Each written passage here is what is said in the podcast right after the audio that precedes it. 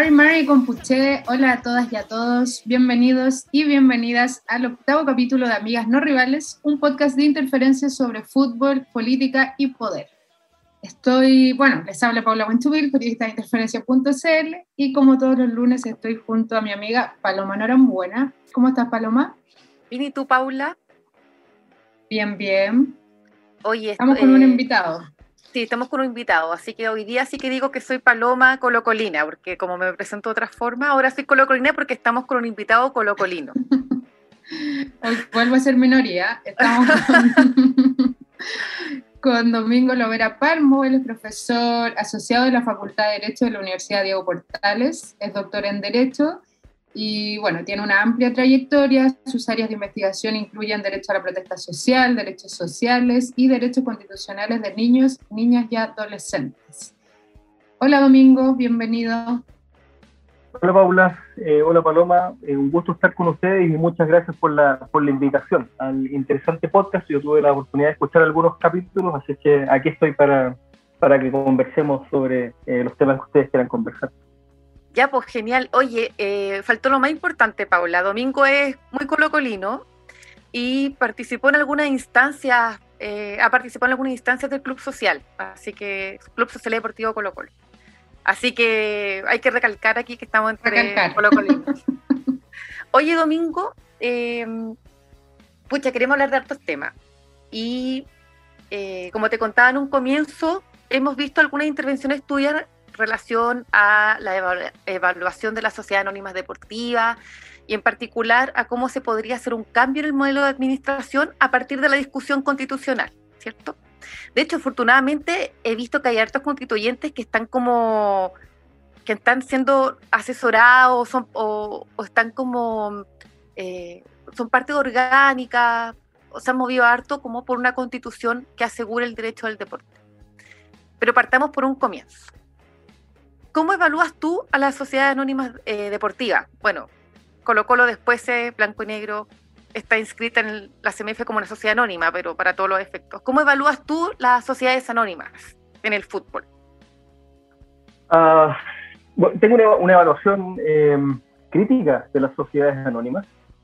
Yo creo que para todas y para todos fue bastante evidente cómo se fue un poco eh, fraguando el panorama eh, político y legal para que finalmente las sociedades anónimas pudieran instalarse como el modelo exclusivo de administración en el fútbol.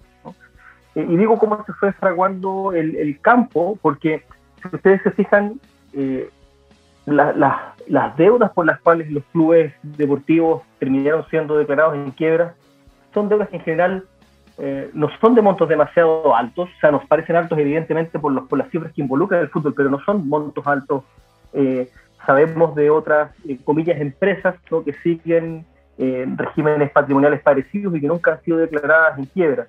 Por algo que alguna vez me dijo mi profesor de Derecho Comercial, Rafael Gómez Balmaceda, él decía, eh, el comercio descansa en la confianza. y eso es cierto, si uno tiene alguien con quien, digamos, con quien hace negocio, aunque esa persona esté en deuda o esté en una cesación de pagos, uno no procede a hacer la declaración de cesación de pagos y tiene confianza que esa persona va a poder ¿no? volver a sus negocios, qué sé yo. probablemente cosas que están pasando en estos tiempos. Eh, entonces me parece que, por, digamos, las, las infracciones legales o las deudas de los clubes no eran de una eh, jerarquía o de una intensidad que ameritara la reconfiguración del modelo. Entonces yo creo que más bien aquí venía algo que se estaba fraguando de antes eh, y lamentablemente, creo yo, a diferencia de otras experiencias, porque no creo que la sociedad anónima deportiva en sí sea algo, eh, una suerte de maldición o per se sean ¿no? Eh, instituciones que haya que despreciar. Pero las formas que quizás han administrado, me parece a mí, son unas formas que han tendido a, a, invisibilizar, invisibilizarnos a nosotros y a nosotros, o sea, a las hinchas y a los hinchas, porque casi como para la iglesia. Yo soy, yo no soy creyente, entonces para mí el fútbol tiene un poquito esa, esa ese, eh, juega ese espacio que no, no, juega la iglesia en mí. Eh, bueno, hemos tendido a ser invisibilizadas e invisibilizados, ¿no? tratados como, a ser tratados como, como clientes, y para nosotros, para nosotros el fútbol es algo un poquito más allá. Entonces, tengo una, una visión algo crítica de, la, de las sociedades anónimas. Eh, em, sin, mencionar que las deudas siguen impagas, que la administración que han realizado los clubes ha sido nefasta, eh, que la Liga Chilena está como está en parte por esta forma negocial de administrar el fútbol. Oye, y, las deudas no solamente no están pagas, sino que la deuda de blanco y negro con tesorería ha aumentado, o sea, es casi imposible pagarla de acá al cese la concesión, a no ser que, no sé, que llegue un empresario árabe y ahí sí que. claro, otro, claro, otro, pero claro. Otro, pero como de Arabia Saudita, ¿cachai? Que pongo un estadio de tres pisos. Domingo, mm, que, claro, conversábamos con, con la Paloma, eh, cómo, ¿verdad?, se puede relacionar el deporte con el mismo proceso que estamos viendo de, de la Convención Constituyente.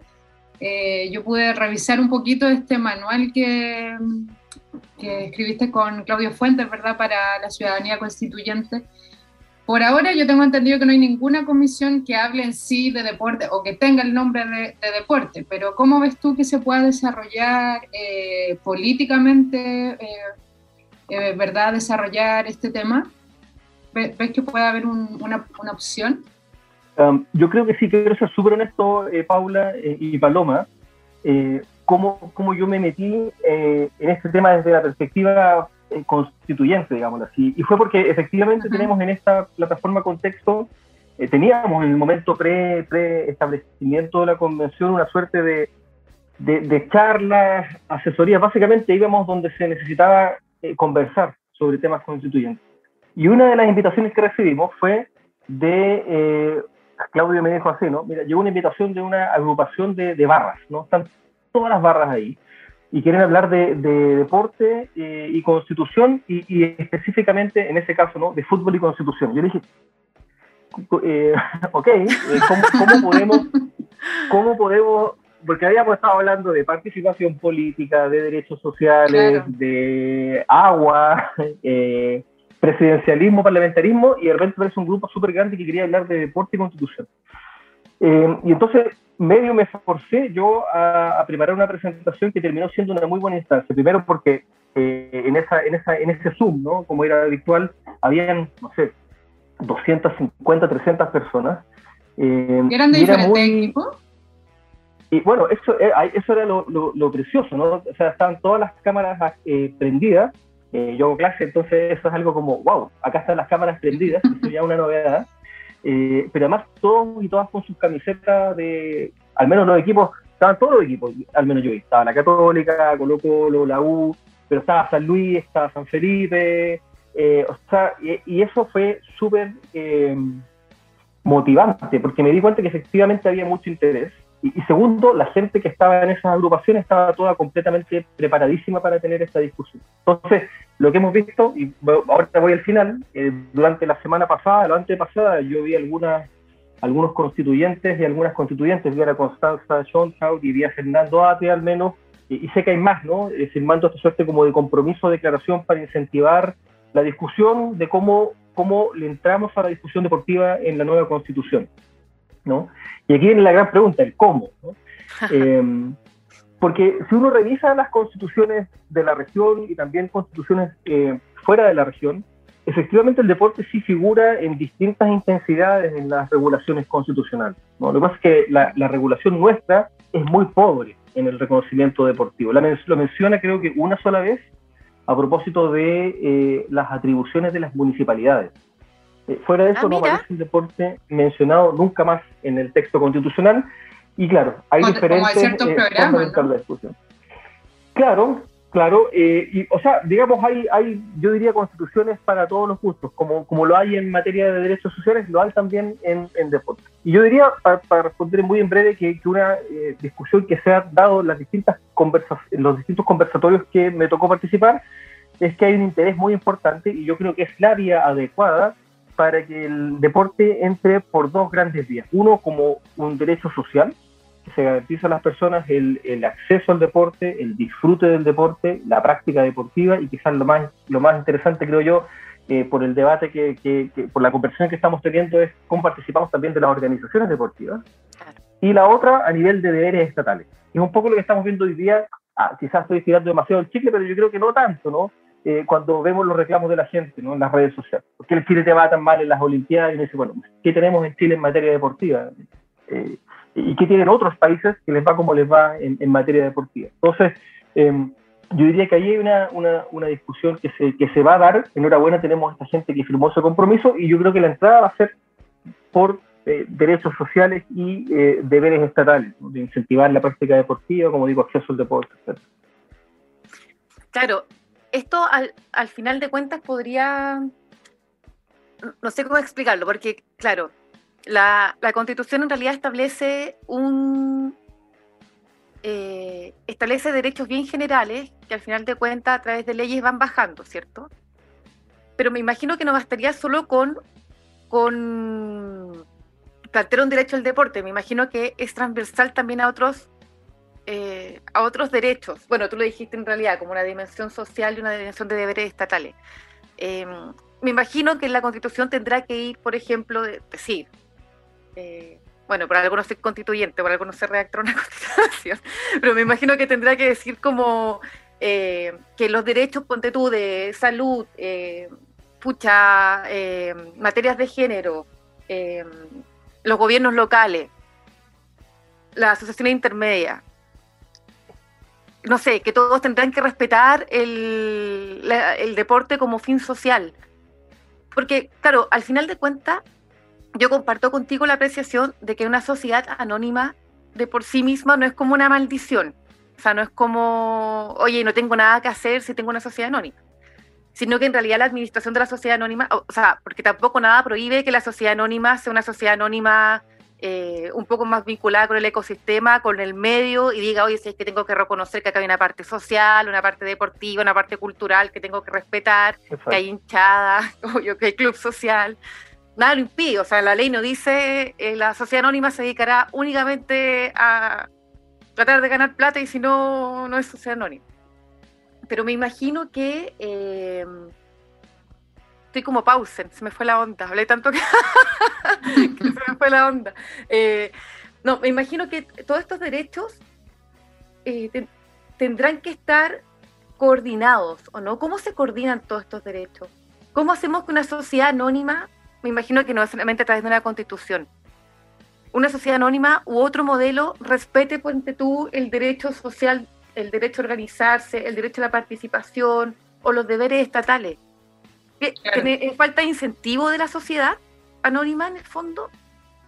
Em, a ver, primero, yo, yo diría, Paloma, eh, y sin, como, yo no estoy ahí, no tengo ningún problema en decirlo, eh, todas y todos somos constituyentes, porque eh, en verdad no hay como una receta, o sea, que no hay una, no hay una receta mágica o única para, para, cómo se redactan las constituciones.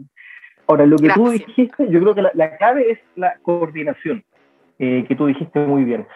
Fíjate que esto es algo que, por ejemplo, yo he aprendido de, mis compañeras feministas. Ellas dicen que no basta con que la nueva constitución eh, reconozca un principio general, que es un buen caso, pero no basta con que la nueva constitución reconozca un principio general eh, relativo a la igualdad de género, sino que es necesario que ese principio después se traslade a, a derechos, por supuesto, pero también a la parte que es más árida de la Constitución, que es la orgánica, la, sala de máquinas, como dice este Cargarero, o sea, cómo se ejerce el poder, cuáles son los procedimientos de ejercicio. Entonces, tenemos un principio muy lindo, muy redactado a, nivel de, las, de las cláusulas, digamos así, del preámbulo o de las bases de nuestro Estado, pero que después no se traduce en la orgánica, eh, ese es un principio que va a terminar inevitablemente quedando eh, falto de concreción. Entonces, si queremos igualdad de género, bueno, ese principio tiene que trasladarse después, por ejemplo, qué sé yo, a la organización del Poder Judicial. Entonces el Poder Judicial debería incentivar, como hoy día no lo hace, aunque lo hace a nivel administrativo, pero no lo hace a nivel normativo, la incorporación eh, de mujeres en los eh,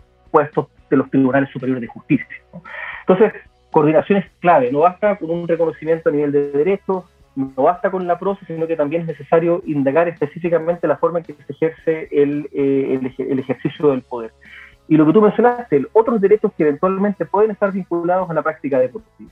En el derecho internacional de los derechos humanos, por ejemplo, el deporte, fíjate tú que, y yo lo decía en esa presentación, se lo concibe como una suerte de embajador de los otros derechos, porque a través de la práctica deportiva se ha permitido, por ejemplo, em, incentivar ¿no? Eh, la protección de la salud. ¿no? La práctica deportiva inevitablemente trae beneficios para la salud, pero también se ha permitido, por ejemplo, que eh, a través del deporte se incentive la, igualdad y la no discriminación.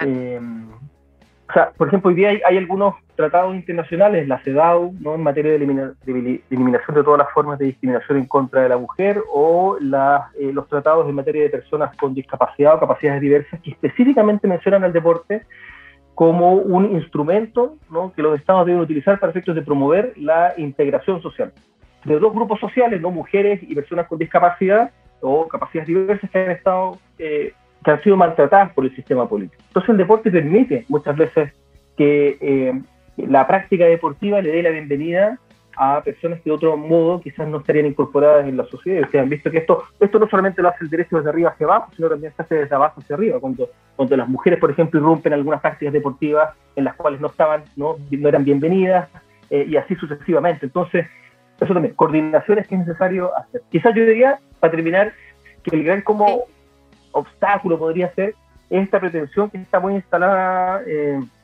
como en el mainstream constitucional de, que las constituciones tienen que ser breves. Entonces, la coordinación ocupa texto y ocupa espacio. Yo, creo que no hay que no hay que preocuparse tanto de eso. Si queremos justamente, como también se ha dicho mucho, que necesitamos un texto coherente, eh, bueno, necesitamos también entonces hacer eh, esas, esas concordancias, esas coordinaciones entre los distintos derechos para que no queden en puras declaraciones. Claro. Domingo, y, y, por ejemplo, claro, entendemos como lo que explicabas del, deporte, ¿verdad? Como un, como un derecho, ¿verdad? Como un acceso eh, hacia las personas, porque sabemos que hay deportes que son sumamente elitistas y, y, también lo que hemos conversado con la Paloma en otro podcast, ¿verdad? O sea, también eso es lo lindo del fútbol, ¿verdad? Que, que con una pelota en cualquier barrio se puede jugar y por eso termina siendo también tan, tan popular. Em, no sé si, si, ya habrá nociones en ese sentido, como por una parte podemos garantizar este derecho, pero por otra también podemos regular eh, lo que te preguntaba la Paloma también, o sea, como eh, la sociedad anónima, su funcionamiento o lo que o el tema ponte tú de los estadios, de el, acceso, regular precio de entrada, los derechos de los hinchas cuando van al estadio, me refiero como claro, son un montón de temas al final cuando hablamos de deporte. ¿Tú cómo crees que al final se puede ir aterrizando en, este proceso constituyente? Súper, y, esa es la, pregunta del millón.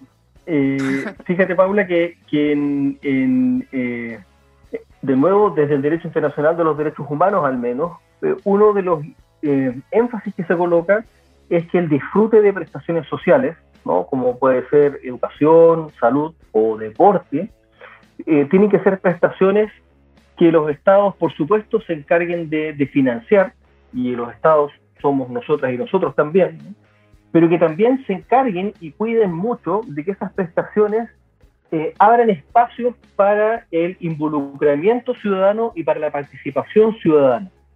Porque lo que ocurre muchas veces con las prestaciones sociales, al menos del modelo que tenemos nosotras y nosotros acá en Chile, ¿no? que son prestaciones sociales como se dice, focalizadas, no son universales, como, como en Alemania o como en Canadá, son focalizadas a las personas que tienen más necesidades. ¿no? Bueno, muchas veces esa prestación social va asociada a un cierto estigma, ¿no? De la persona que está recibiendo el bono, de la persona que está recibiendo el subsidio. Entonces, una forma de comenzar a diluir ese estigma que va asociado a prestaciones sociales y también a comenzar a configurar un entorno político y social más común es eh, universalizar las prestaciones por una parte, no, que sea un, una señal que uno lleva cuando uno es, beneficiario o beneficiario de un subsidio, de un bono, etcétera. Y por otro lado, el que nosotras y nosotros tengamos algo que decir también respecto a la forma en que se verifican, eh, se configuran y finalmente se entregan esas prestaciones. Y allí entonces abre una puerta, creo yo, para que eh, la asociatividad ciudadana también participe de esas discusiones. Hoy día ustedes saben y yo creo que no hay ni una posibilidad que la nueva constitución no contemple alguna forma de participación ciudadana. Y la participación ciudadana está muy puesta sobre la mesa. Eh, la gente quiere no solo participar con, con, derecho a voz, también quiere participar con derecho a voto y tiene eh, un, un, qué decir respecto a la forma en que finalmente, incluso respecto a la forma en que se van a entregar o se nos van a entregar estas prestaciones. Entonces, yo creo que hay un ámbito que es interesante que se abre un poco a eh, empoderar, como se dice a la gente, no solo con una prestación, sino con una prestación en la que tú también vas a poder participar respecto de de su diseño. No es que tú la vayas a diseñar finalmente, pero sí vas a tener una voz ¿no? que sea considerada, como se dice por ahí, que tu sentido de justicia sea considerado y procesado. A veces va a poder ganar, porque en política a veces las opiniones eh, triunfan, a veces uno pierde con sus opiniones, pero sí participar de un proceso en el cual al menos fui considerado, considerado para, para, para ver cómo, cómo íbamos finalmente a organizar organizarnos, por ejemplo, deportivamente, a cómo podíamos organizar las prestaciones en materia de educación, etc. Y, y ahí retomo el, punto inicial y lo que mencionaba Pablo antes respecto a las sociedades anónimas, porque eh, no es lo mismo una sociedad anónima que se impone no legalmente con unos costos que hacen posible que cualquiera de nosotras o nosotros pueda participar inicialmente, que eh, un club que decide transformarse en sociedad anónima donde las acciones son ¿no? Eh, distribuidas entre los socios y los socios, qué sé yo, o sea, podrían haber distintas formas de participación. Em, y en este encuentro con, la gente del movimiento 15 eh, de agosto de, Santiago Wanderers em, se mostraban ¿no? ejemplos de experiencias comparadas súper interesantes donde los mismos hinchas, las mismas hinchas habían decidido dar ese paso a organizarse de una cierta forma, ya sea por orden económico u otra razón, en vez de por una imposición, ¿no? Eh, y ahí se abrían espacios para esa participación. El problema es que hoy día la participación la tenemos negada en las sociedades anónimas. Eh, y, yo diría, y, perdona que hable del, caso parroquial mío, ¿no? pero, pero cuando uno es socio del Club Social Deportivo Colo Colo y la sociedad anónima está, eh, como estuvo en su momento, ¿no? Eh, demandando al Club Social por el uso de la marca Colo Colo, tú te das cuenta que hay una forma distinta de concebir la práctica deportiva. Yo diría que de hecho para, para ellos no, no hay una, una, una, mayor noción respecto a que esto es una práctica deportiva y social, sino que es simplemente un, un negocio que, que están administrando. Eh, entonces yo, yo, ahí diría, ¿no? ¿Cómo participamos de, de, esa, de la configuración de esas prestaciones sociales? ¿Cómo, cómo participamos de la, de la organización, ¿no? de la práctica también eh, deportiva? Domingo, perdón, y esa era una de las principales inquietudes, perdón, Paloma, de, la, de las personas cuando esa reunión que contaba que había de personas de muchos equipos, era como una de las principales inquietudes de, de los hinchas. Era un importante, pero no ¿sabes? Es buena la pregunta, Paula, porque yo, yo también dije, ah, bueno, fútbol, constitución, derechos sociales, sociedad anónima, dije. aquí, aquí, porque yo creo que se, se produce una discusión parecida, no exactamente igual, pero parecida un poco a la que podría darse respecto a la posibilidad de avanzar a, sé yo, un sistema universal de salud. Porque tenías a las ISAPRES entre medio, que no solo son una institución que está blindada legalmente, sino que está blindada materialmente, digo, por el poder económico que administran, y la sociedad anónima es otro tanto. Entonces, eso es un obstáculo, como se dice, material, ¿no?, del mundo real, eh, al que probablemente hay que enfrentarse, en buenos términos digo, porque amasan mucho poder económico y nadie quiere perder ese, ese poder económico. Pero a pesar de que era una preocupación importante, no era la más importante o era una dentro de las otras también importantes que habían, que por ejemplo se referían al acceso a la práctica deportiva. Y por acceso a la práctica deportiva, eh, la pregunta es, bueno, ¿cuánto hace el Estado por promover la práctica deportiva, no solo con publicidad estatal, sino que con, eh, brindándonos un espacio donde podamos practicar deporte? Hoy día los estados entregan espacios públicos en concesión, privatizan espacios públicos, y ese es un espacio entonces que por definición ya deja de estar abierto a todos hacia todos. O hay que pagar a veces una entrada, o hay que, hay que rendirle cuentas a alguien para utilizar un espacio que en principio es un bien nacional que nos pertenece a todas y todos. Entonces, ahí había otra preocupación, cómo el Estado va a incentivar la práctica deportiva en, en, en, en los territorios como se hizo hoy día, ¿no? en, las, las, comunas, ¿no? en las regiones. Y la tercera cuestión que yo creo que salió muy fuerte era la, eh, el incentivo ya más institucional de la práctica deportiva, por ejemplo, a través de los establecimientos educacionales. ¿no? porque hace poco tuvimos la discusión respecto a, ese caso, la, la, enseñanza, eh, la educación física tenía que seguir siendo un eh, ramo, ¿no? En los colegios, como también se eliminó, no sé, en su momento la educación cívica, bueno, después historia, después salía filosofía o se rebajaban las horas. Y el otro, el otro eje que estaban atacando era eh, la educación física, ¿no? Y ahí también había mucha preocupación respecto a cómo, cómo podíamos, y, lo, lo, decía Paloma recién, a propósito de los cruces, cómo podríamos eh, pensar en esos espacios institucionales como el colegio ¿no? Eh, o la escuela para, para incentivar también la práctica deportiva. Oye, te tengo una pregunta para filosofar. Eh, esta es la, la, pregunta de qué viene primero, si el huevo o la gallina. las conductas sociales y culturales las cambia el derecho o el derecho absorbe conductas sociales y culturales. ¿Por qué pregunto esto? Mi pregunta es si un cambio constitucional nos va a hacer cambiar la, la, sociedad chilena en la, forma en que vemos la sociedad los derechos sociales, ¿cierto? Que siempre lo hemos visto una forma súper, los derechos sociales como derecho eh, de propiedad propiamente tal. La propiedad sobre la salud, la propiedad sobre la educación, sobre el deporte. ¿Por qué pregunto esto? Porque últimamente he estudiado a los grupos económicos detrás de la sociedad anónima. Y hay muchos grupos económicos, eh, es un poco terrible decirlo, pero los grupos económicos grandes como los vinculados a Leonidas Vial o a Ruiz Tagle, a Heller, en realidad dentro de todo el contexto son súper transparentes porque son muy públicos. Entonces es fácil hacerle el seguimiento de qué sociedades están. Em, pero ahora último, por ejemplo, un fondo de inversión se hizo dueño prácticamente de la U y no sabemos muy bien quiénes son los dueños, ¿cierto? Porque hay un aparataje jurídico que lo protege. Y tenemos un montón de eh, equipos de fútbol que son partes de factoring o de eh, representantes jugadores, que tienen como fin en realidad hacer la pasada y simplemente que eso, darle valor a, a jugadores que pasan por ahí para rentabilizarlo. O sea, un fin ya totalmente alejado de, del deporte, de lo cultural, de lo social, pero de todas formas. O sea, la pregunta es la siguiente. Si yo fiscalizo eso, o hago una organización, lo recojo en la constitución, eh, digo que el deporte tiene que recoger una práctica social, eh, eso influiría en nuestra forma de ver el deporte? O sea, ¿a qué es lo que me refiero? El hincha chileno, por ejemplo, para poner el ejemplo Colo Colo, le importa que Colo Colo gane. Si Colo Colo pierde eh, tres partidos seguidos, crisis en Colo Colo. ¿Cierto? Porque en realidad más que eh, nosotros estar viendo el deporte como una práctica cultural o social o deportiva, la estamos viendo como también como un negocio, como, oye, y quiero el espectáculo deportivo. Em, pero en otras partes, por ejemplo, no sé, los árabes compraron, compran la mitad de los equipos en Europa, pero y, si bien tienen una óptica comercial, su óptica tampoco es esta óptica como de alcanzar todas las ramas de la sociedad, ¿cachai? Es como, es como una óptica comercial, pero también como respetando otros derechos.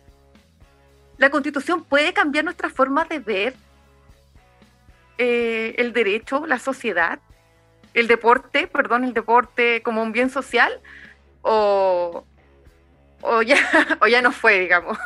O ya, le jodimos, ahí se lo Ya fuimos, claro, y le fuimos. Mira, voy a, voy a eh, sí, eh, es una gran pregunta y yo quisiera decir lo siguiente. Primero, eh, al menos lo que yo he visto es que efectivamente la forma de concebir el deporte en los modelos más virtuosos, digo, del derecho internacional de los derechos humanos, por ejemplo, eh, es, una, es, una, es una forma de concebir el deporte en la que también, por supuesto, está involucrado el, el deporte en su variante comercial y donde también está involucrado el deporte de alto rendimiento, donde nosotros, nosotros tampoco participamos, ¿no? Yo a veces tomo, a veces tomo la bicicleta y doy una vuelta y no, y no me considero ni haciendo una práctica comercial, ni tampoco de alto rendimiento, sino que es una práctica deportiva casual, ¿no? Entonces, eh, y, es súper bueno el punto. Yo creo que hay que abrirse y, buscar un, entorno constitucional y normativo que permita que todas estas diferentes formas deportivas convivan, ¿no? Sin que ninguna termine llevándose, para, para la expresión eh, deportiva, la pelota para la casa, que es lo que hoy día pasa un poco, me parece a mí, con la variante más, más comercial, más economicista del, deporte. Eh, respecto a lo segundo, y, perdona, y, de hecho, em, de nuevo, hay buenos ejemplos, sobre todo afuera, donde el, manejo de los clubes deportivos es eh, un manejo que está puesto en manos eh, de, grandes fortunas, ¿no? o, de, conglomerados comerciales, pero que hacen una buena pega. O sea, tienen a unos buenos equipos, tienen eh, buenos jugadores y sobre todo tienen contento y contenta al hincha.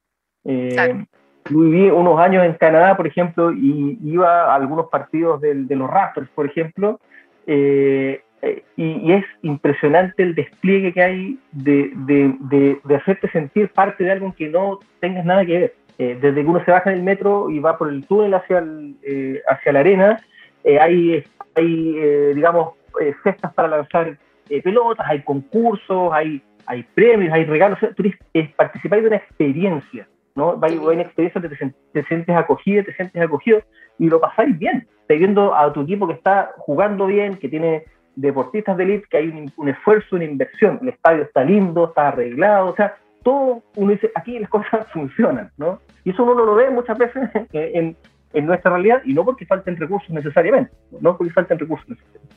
Y por último la pregunta huevo gallina, y te la voy a responder igual de huevo gallina, Paloma, pero, porque, pero en esto sí hay sustento en, en, la, en la, discusión eh, legal, ¿no? Eh, Robert Post, que, que era, era decano de la Facultad de Derecho de Yale, decía, en general, lo que, y a veces incurrimos en ese error, decimos que el derecho viene eh, a materializar cambios sociales muchas veces. El derecho a manifestación de la cultura y como manifestación de la cultura, y por eso a veces nos quejamos, llega tarde, llega cuando ya pasaron las cosas, cuando ya se produjo el cambio. Pero el derecho también a veces aparece antes, y aparece antes también para moldear ciertas conductas sociales que todavía no se verifican, pero que también, curiosamente, por una suerte como de acuerdo social, queremos colocar ahí esos moldes para que logremos cambiar. Por ejemplo, y con esto termino, las leyes antidiscriminación. No, no es que las leyes antidiscriminación en el mundo, ni en Chile, ¿no? La denominada ley Samudio apareció porque se produjeron esos cambios. O dejamos de discriminar y entonces vamos a, decirlo en una ley, sino que pusimos la ley para tratar de moldear las conductas nuestras y comenzar a tratar de ser una sociedad más igualitaria. Entonces, depende. Hay veces que el derecho aparece después, hay veces que el derecho aparece antes y, y podría ser que aquí la constitución y el entorno normativo que se logra armar aparezca enhorabuena antes para moldear algunas de las conductas que quizás nos parece que, ojo, a futuro también han sido moldeadas por otra realidad. este tipo de, contexto que tenemos hoy día también obedece a, cierta, a una cierta ingeniería social y constitucional que se hizo eh, en 1973 en. Entonces, eh, depende, ¿no? Ya, pues. Entonces, después de, aprobar la constitución, los dueños del factoring van a ceder los clubes de fútbol. Ojalá. o vamos a participar. ¿ah? Ojalá hubiese un, un eh, eh, clubes de fútbol que eh, permitieran como la participación de los hinchas. El acceso también, como mi sueño frustrado, diré, es haber sido tenista. Tenista, qué lindo. Y en mi colegio, claro, uno ahí jugaba en una canchita con, con paletas casi, o sea, no, no había ningún tipo de, de, estímulo más que el espacio en mi caso. Entonces, eh, yo creo que ah, me, voy a autodenominar un talento perdido. Eso, muy bien. muy bien. Pero así pero, además, además la falta. Eh, es, muy, es muy virtuoso el ciclo del deporte, porque ¿Cuánta gente no quería ser tenista cuando teníamos a, a, a Río en buena posición, no estaba Gonzalo, estaba Mazú? Todo Chile quería jugar tenis y así va pasando. es un ciclo un ciclo muy, muy virtuoso que hay que, promover. un buen deportista, una buena deportista, genera eh, la práctica deportiva también. Claro, bueno, pasó eso igual con Tomás González, como ¿verdad? El, el efecto de la gimnasia. Eh, bueno, muchas gracias Domingo, super, se nos hizo cortito, súper interesante la conversación. Eh, Yo quiero hacer una pregunta de un minuto, de un ah, minuto. dale, dale. No, pero de un minuto. Quintero, ¿qué te parece en Colo Colo? Ah, mira, lo encontré honestamente algo despectivo, slash flojo en su llegada, eh, pero también, también tomó, tomó el equipo en el momento que había que tomarlo y, le puso el pecho a un momento bastante complicado. Yo me acuerdo que terminé viendo el partido con la U de Conce en Tongoy con mi cuñado. Eh, gritábamos como enfermos eh, mientras, mientras por, cualquier cosa que pasaba creo que hoy día ha trabajado mucho más el equipo y hoy día yo creo que él puede ser más responsable de lo que está pasando, por lo menos hoy día Colo Colo juega, juega algo, hay una idea, ¿no? como decía eh, Darío Sangüese el otro día en Twitter, pero falta, falta la concreción y creo que ahí un poco Quintero ha sido un poquito, pero yo creo que esto es común en todos los entrenadores, fíjate que lo he visto menos en las artes, aunque mis amigos de la U me dicen que no es así tanto, pero que eh, le sigue siendo un poco testarudo con el esquema, con el tipo de cambios que hace, con el momento en que lo hace. Eh, pero confío en que, que, el, fútbol, igual que como decíamos recién, se, se influyen mutuamente equipos y, técnicos y tiene que en algún momento comenzar a, a ser un poco más flexible.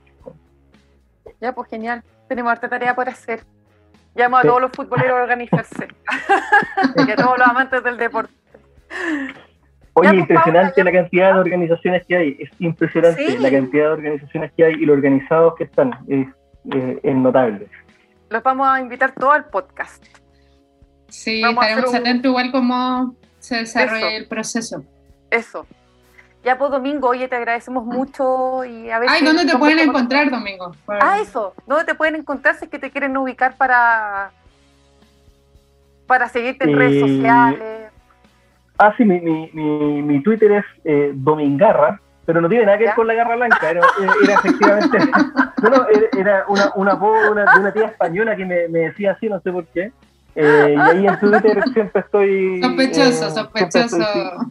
es, eso es verdad, pero, pero, pero lo digo porque es cierto. Eh, eh, y si no, en, en, en mi mail, domingo.lovera.udp.cl, ahí trabajo en el programa de Derecho Público. Así es que ahí cualquier, cual- por cualquier vía en general yo estoy respondiendo eh, invitaciones, consultas, lo que se pueda. Ya, genial.